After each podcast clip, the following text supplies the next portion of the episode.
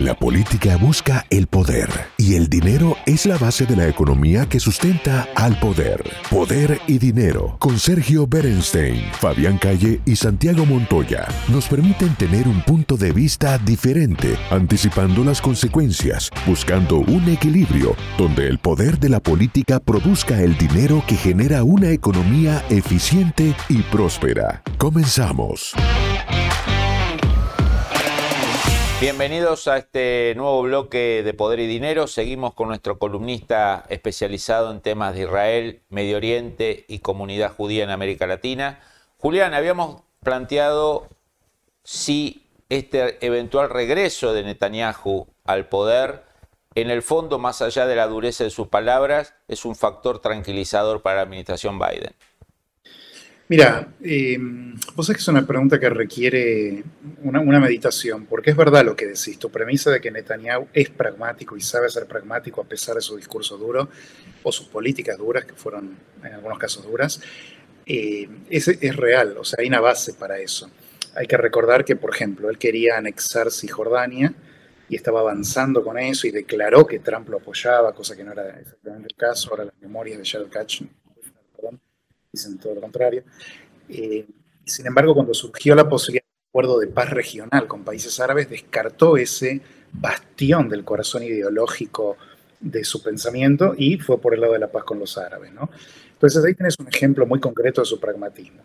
También es cierto que él sí tuvo políticas duras. Él fue el arquitecto en buena medida, o por lo menos quien autorizó al estamento militar a eh, degradar a Irán y a Hezbollah en Siria, también en Líbano, llegaron a atacar en Irak inclusive, ¿no? en, bueno, el propio Irán, que eso sí fue muy osado, toda esa campaña de eliminación de científicos y grandes figuras del programa nuclear y, de la, y la Guardia Revolucionaria.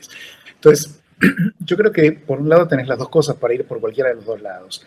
Sí, Netanyahu tiene las credenciales militares y la imagen de duro suficiente como para ser flexible. Este es el punto a diferencia todavía de la PIB, que necesita aún solidificar su imagen de, macho militarimán y no podría ser muy, muy suave. Pero la realidad es que me parece a mí que hay un gran consenso en Israel en relación a que Irán no puede tener un arma nuclear. Días atrás, de hecho es noticia hoy en el Times of Israel, el jefe del Mossad, David Barnea, lo definió como un desastre estratégico. Estas son sus palabras. Entonces, cuando vos ves públicamente al jefe del Mossad, ¿no? que lo digan en reunión privada, bueno, pero eh, ya, está claro que lo dice cuando el jefe del principal consejero de seguridad nacional de Israel está reunido con Jake Sullivan en Washington y cuando el ministro de Defensa de Irán está en el CENTCOM de Florida. Tú ves un creyendo muy grande porque perciben que el acuerdo es inminente.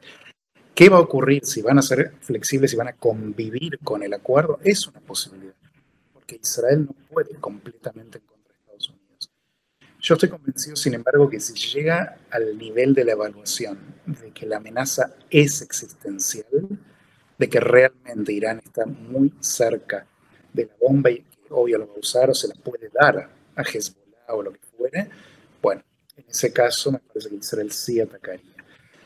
Pero la posibilidad de que convivan con el acuerdo, sí, yo creo que puede ocurrir. Julián, vos ves eh, en este escenario que creo que coincidimos que es el menos probable, ¿no? De un eventual ataque, no descartado, pero menos probable. ¿Ves la posibilidad de un Israel haciendo un ataque eh, mucho más complejo que el de Irak 82, muchísimo más complejo, pero quizás militarmente viable, eh, sin el ok de Estados Unidos? ¿Qué, ¿Qué implicaría eso en ese vínculo estratégico que hay entre Estados Unidos e Israel, que Israel decida eh, declarar, o no declarar, actuar tomando al acuerdo de Biden como no una garantía, sería un golpe terrible para la administración Biden que anuncie un acuerdo y que su principal aliado proceda al ataque porque no cree en ese acuerdo. ¿Cómo, cómo lo ves? Sí, bueno, está muy bien planteado. ¿Te imaginas que las consecuencias políticas, militares serían enormes? Primero que habría una guerra importante en Medio Oriente si Israel hace ese ataque, porque a diferencia de Siria y de Irak, que, Israel hizo esos ataques preventivos, estas naciones no respondieron militarmente en su momento. Con Irán es una historia completamente separada y de hecho la estrategia iraní de poner un círculo militar alrededor de las fronteras de Israel, en Líbano, en Siria, en Gaza, queda solo Cisjordania, ¿no? Como espacio este, de ataque, tiene que ver con la respuesta, eh, tiene que ver con que el propio Irán es militarmente fuerte y con que el tema del orgullo, además, de, no podría no permitirse responder a un ataque así. Eh, creo que acá, bueno, Europa, Estados Unidos, la ONU, salvo los países árabes quizás, eh, estarían muy enojados con Israel y las repercusiones serían importantes. Yo creo que Israel haría eso, no lo descarto, ¿eh? Creo que lo haría, pero ¿en qué situación? En una situación de extrema percepción de vulnerabilidad y de riesgo a su supervivencia. Una cosa es declarar que Irán es una amenaza a la seguridad nacional y otra cosa es declarar que pone en riesgo tu supervivencia. Eso es otra historia. Entonces, acá van a convivir dos situaciones. Por un lado, la pregunta anterior, que puede que elijan, a la luz de lo que estamos charlando ahora, ¿no? de los riesgos que sería un ataque unilateral israelí de esta manera, en oposición a la de Washington, y aparte después de negociarlo durante años con un esfuerzo político enorme. Julián, la impresión, la impresión que nos da es que si hay un anuncio de acuerdo por parte de la Casa Blanca, eh, los márgenes de Israel para, para atacar se reducirían al máximo. No sé si coincidís con eso. Se reducirían considerablemente, coincido con eso. Pero para mí, no al punto de incapacitar o paralizar la capacidad de defensa israelí frente a Irán. Julián, quisiera eh, meterme en la, en la, en la charla. Eh, por supuesto, los temas de política internacional, eh, el tema de Medio Oriente, el tema de Israel, es un tema de importancia fundamental para nuestra audiencia. Y yo quisiera en realidad mezclar un poco, digamos, yo no soy especialista en ese tema, tratar de, llevarte un poco a, esto. Eh, nosotros venimos, eh, digamos, hablando con nuestra audiencia a través de Americano Media de todo el problema económico que en este momento la economía mundial está, digamos, por decirlo de alguna manera, para los estándares de lo que vos estás contando en materia de política internacional en Medio Oriente, parece tranquila la economía internacional, pero la realidad es que está ocurriendo un cataclismo, es decir, Estados Unidos eh, tiene una inflación de un dígito alto con indicadores que están cuestionados, es decir, posiblemente por un tema metodológico o porque alguien esté, digamos, disimulándolo, pero parece que hay una sensación de inflación que es más alta que el, número. Inglaterra, Julián, con casi 20 puntos de inflación, 18.6, la última medición. Europa encaminándose también a dos dígitos de, inflación, el Banco Central Europeo aumentando las tasas, de Estados Unidos ni hablemos, ya van por la tercera dosis de quimioterapia ahora, este, después del discurso de Jerome Powell en Jackson Hole, preparándose para la reunión de la FED en septiembre. Todo esto en el marco de una especie de globalización nueva que yo quizá equivocadamente le llamaba desglobalización después de la agenda que impuso Trump.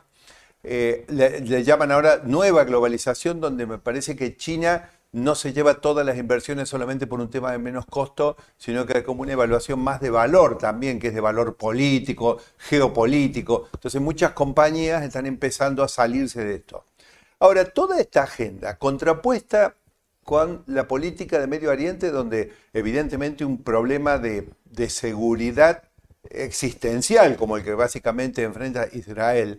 Yo lo que me pregunto es, eh, en, la, vida diaria de lo que pasa, en, digamos, en, Israel, que finalmente tiene vecinos, tiene ciudadanos, tiene gente que quiere, que quiere vivir, que quiere, digamos, llevar su vida adelante, ¿Cómo pesan una agenda y la otra? ¿Son conscientes? ¿Está en la conversación pública todo lo que está ocurriendo en la economía mundial que está forzando tremendos cambios? Eh, no hablemos, por supuesto, del desastre energético de la invasión de Rusia en Ucrania y todo lo que esto ha traído. ¿Cómo, cómo, conviven las dos agendas? La de la política israelí y la de la economía mundial, que obviamente Israel también está ahí adentro, ¿no?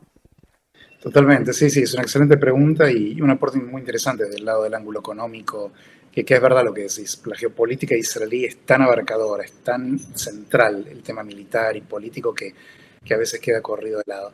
Mirá, sí, por supuesto, Israel tiene bueno, primeramente está afectada económicamente por la situación internacional también. Es un país que, no sé si recordás, Santiago, hace unos años eh, Jorge Lanata fue a Israel y hacía entrevistas en la calle israelíes y les preguntaba si conocían la palabra inflación.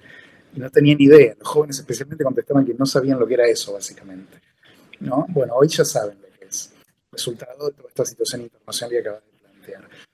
Históricamente, y me refiero aún cuando Israel ya se transformó en un país de libre mercado y, y startup, etcétera, y de alta tecnología y demás, siempre hubo problemas relacionados al acceso a la vivienda. La verdad que la propiedad en Israel es carísima. Yo viví unos años en Israel, estudié allá, alquilaba, digamos, y conocía el problema de muchas colegas que querían comprar y era realmente difícil. Y hoy en día te encontrás con que hay todavía manifestaciones en Israel por cuestiones económicas, no solo políticas. De hecho, días atrás anunciaron los eh, médicos de residencia que van a renunciar, esto es impresionante, 200 de ellos por día como señal de protesta por las horas que nos hacen trabajar y los magros sueldos. Entonces, no, el tema económico está presente, por supuesto, en el día a día. Pasa que no concita tanto la atención mediática mundial como otros grandes temas de, Israel, sobre todo la cuestión palestina también. Pero sí, es, es, central. Israel es una economía fuerte, los números macros cierran bien, el Excel lo armaron perfecto, le cierra todo. Pero bueno, sí, día a día, la microeconomía, la economía familiar, no, no es sencilla. Israel en términos de geoeconomía, si existe el término, ha aprovechado algo muy bien en asuntos relacionados al problema del petróleo y el encarecimiento que se dio meses tras la invasión de Rusia y Ucrania, que fue, ya venía negociando acuerdos con Grecia, con Chipre vinculados a, petróleo, eh, sobre todo porque la, la, última década o dos, desde que Erdogan asumió y sacó a Turquía de la alianza sólida que tenía con Israel, bueno, Israel ya tuvo menos restricciones para acercarse a los enemigos históricos de Turquía en el mar Mediterráneo.